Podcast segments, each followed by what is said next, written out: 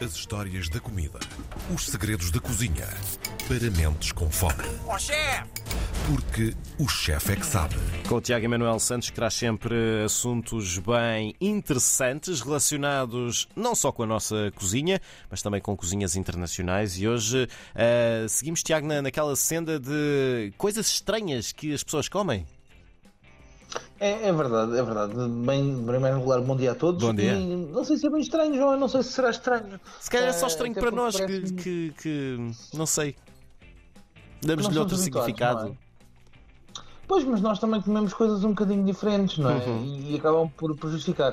Para os nossos ouvintes que estão intrigados sobre o que é que estamos a falar, estamos a falar nada mais, nada menos do que.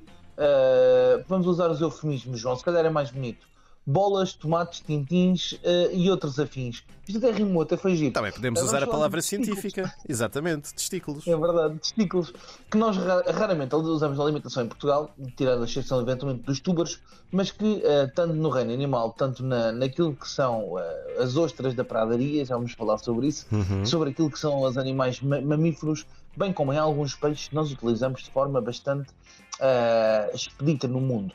E, em regra geral, são desperdiçados ou colocados de parte. Ora bem, os testículos são eh, riquíssimos em testosterona, sim, é verdade, para quem tiver dificuldade uh, em de alguma forma aumentar a sua performance afrodisíaca, pode pensar em comer testículos. Não recomendamos que sejam consumidos crus, mas cozinhados. E é uma panóplia gigantesca de formas para os cozinhar e uma panóplia ainda maior de pessoas e países imundos Uhum. que os provam de forma muito curiosa. Por senão, ora bem, João, vê bem a quantidade de testículos que eu recolhi que são possíveis de ser consumidos. Não literalmente.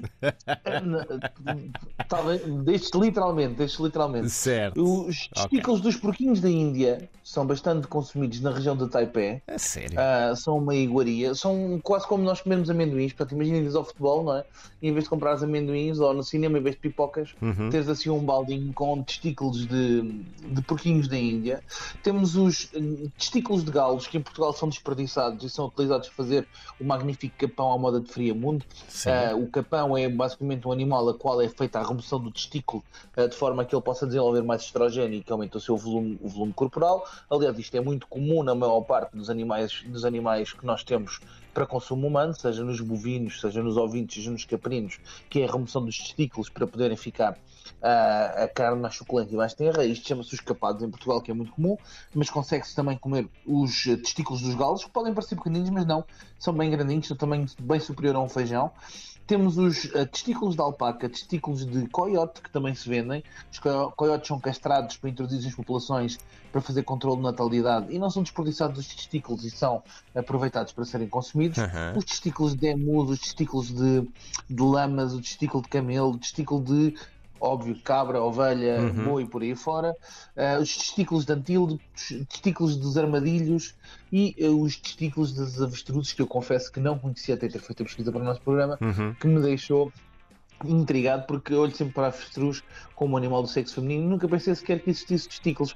Mas eh, de onde é que vem isto e de onde é que vem esta, esta variação esta variação, os testículos, o consumo de testículos vem eh, obviamente de tempos bastante ancestrais, nós hoje em dia acabamos por escolher cortes tendencialmente mais nobres mas havia uma utilização da totalidade do nome.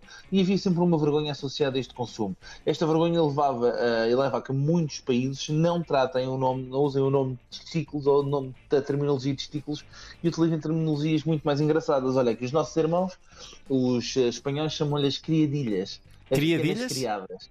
É, criadilhas. São Certo. pequenas, as pequenas criadas. Nos Estados Unidos da América é muito comum ouvires o termo ostra da pradaria, que é muito curioso, ou eh, inclusivamente as, as ostras de- das montanhas rochosas, da Rocky Mount- Mountain Oysters. É também muito comum, eh, por exemplo, no- na zona do Líbano, da Síria e do Iraque, eles são conhecidos como Banganan, que não quer dizer nada mais nada menos do que os ovos da ovelha. Os ovos da Portanto, ovelha. é- os ovinhos da ovelha, que também, que também é muito interessante. Ahm, em espanhol, Niubao quer dizer o tesouro do touro, por exemplo, que é em espanhol, desculpa, em, em chinês, em Sim. cantonês, eh, usa-se muito a terminologia Niubao. Niubao quer dizer tesouro do, do touro, ah, e no, ah, em, em grego que usa-se a palavra capura, que significa ah, viçosidade. Portanto, é, estamos a comer a parte viçosa do animal. É muito giro, porque temos que ficar sempre isto ligado a, a- a este eufemismo quase como se fosse uma pequena vergonha comermos os testículos. Ora bem, mas eles podem ser deliciosos, são extremamente carnudos, eu não sei se já provaram ou não, eh, recomendo rapidamente os nossos, eh, os nossos ouvintes a poderem confeccionar e predispõem-se a grandes preparações e diferentes preparações. Se não, ora bem, João, vê, coisas simples, simples, simples, simples que nós temos. No Canadá, uh, as ostras da pradaria são muitas vezes fritas uhum. e passadas e panadas, depois servidas com um caldo de carne, um gravy de carne, uhum. e é um, par, um prato extremamente apreciado. É bastante carnuda, a digestão é muito fácil e tem um sabor bastante, bastante delicado e elegante. Na Síria e no, no, no Líbano, é muito comum elas serem só grelhadas e servidas com salsa e sumo de limão. Portanto, olha, aqui uma coisa rapidamente nós em Portugal também fazemos, que é grelhar a nossa carninha e depois pôr só um bocadinho de sumo de limão por cima. É tão bom. E é simples. No, no Paquistão é muito comum uh, serem esmagados como se fosse um puré uh, e serem comidos numa espécie de empadão uh, também. Nos Estados Unidos da América são as nossas ostras, são, são todas elas passadas numa tempura e são fritas até ficarem completamente crocantes por fora e cremosas por dentro. Em Espanha, tanto os testículos de javali como os testículos de, de boi, as criadilhas, são também elas eh, ou fritas ou muitas vezes servidas em tortilhas e portanto são, são misturadas com tortilhas. No Vietnã são comidas cruas.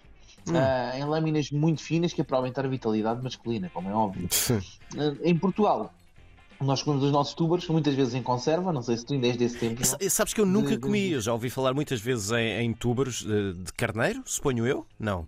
Sim, sim. Mas sim, nunca comi, nem, nem acho que alguma vez tenha visto.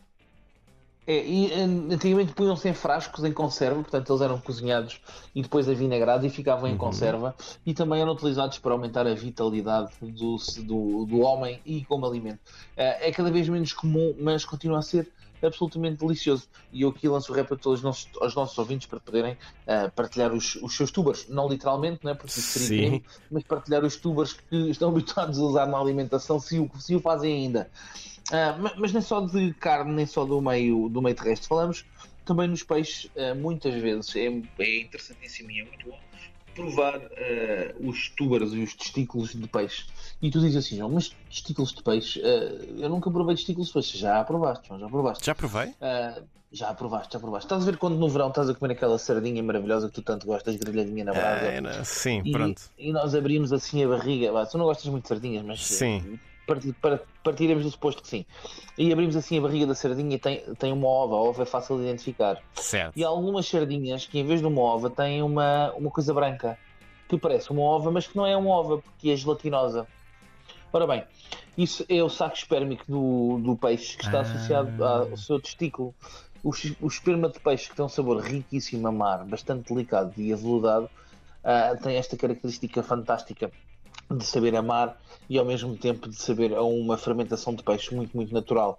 E então, quando nós estamos no peixe grelhado e comemos ali aquela, aquilo que nós achamos que é uma ovazinha um bocadinho diferente, não é. Na verdade, é esperma. Aliás, isto traz alguns problemas, porque eu lembro-me que há 5 anos atrás, quando eu nas Areias do Seixo apresentei pela primeira vez um prato que era um, uh, que era um prato de legumes grelhados com emulsão de esperma de roalo, aquilo não correu muito bem, porque as pessoas acharam um bocado para o estranho. Uhum. Mas a verdade é que assim que eu mudei o nome e disse que era que é uma emulsão de peixe, toda a gente adorava. Certo. Para dizer que, uh, na verdade, estes eufemismos e esta prisão que nós temos aos alimentos e a forma como os vemos só está na nossa cabeça. Uh, portanto, ganhem bolas e uh, comam bolas. É isso, é isso. Isso, isso funciona, esse, esses, essa troca de, de, palavras funciona com muitos outros pratos. Sei lá, se calhar se chamássemos arroz de sangue ou arroz de cabidela não era a mesma coisa. Se chamássemos. Uh, bom, tripas, tripas até chamamos, mas chamássemos intestinos à moda do Porto Sim, também é não era a mesma coisa. É uh, mas Sim, imagina, ou aquelas. Ou se as pessoas chamassem. Uh, se disséssemos realmente o que levam as coisas, não é? Uhum. Aqueles nuggets industrializados, se disséssemos ossos, pele cartilagem de frango trituradas e moídas com farinha pois. e produtos aditivos fritos no meio de pão. Se, Se calhar não era tão bom. Mas na verdade, na verdade é isso. Há muitos complexos que estão só na nossa cabeça. Uh, dos animais, uh, os testículos até, em alguns casos, são um subproduto, porque, porque há muita castração no sentido dos animais produzirem uma carne mais tenra, uhum. mais suculenta e mais suave, e acaba por haver muito subproduto de testículos que regra geral em Portugal são, são desperdiçados porque não há, não há grande, grande, grande procura dos mesmos. Aqui estaremos nós para mudar isso. Uh, não há muita procura. Mas, mas acredito que vamos fazer um livro muito em breve de testículos, ou eventualmente até conseguir fazer esta moda. Olha, por exemplo, nos Estados Unidos da América, não sei se, se sabias ou não, inclusivamente faz cerveja com, com testículos de touro. Não fazia. Uh, faz umas. As Rocky Mountain Stouts são um bom exemplo. São usados testículos de touros, tal como no Red Bull, é? O Red Bull é riquíssimo em taurina. É taurina sim. Uh, a taurina é, um, é, uma, é uma enzima que é extraída também, também dos, dos testículos dos, dos touros um, e que tem muito testosterona e ajuda na estimulação. E portanto, até, até cervejas se fazem. Portanto, vá lá, não desperdicem tantas bolas. Muito bem. Tiago, voltamos a conversar na próxima semana. Tiago Emanuel Santos, o nosso chefe, que tudo sabe no Chefe é que sabe. Um abraço, Tiago.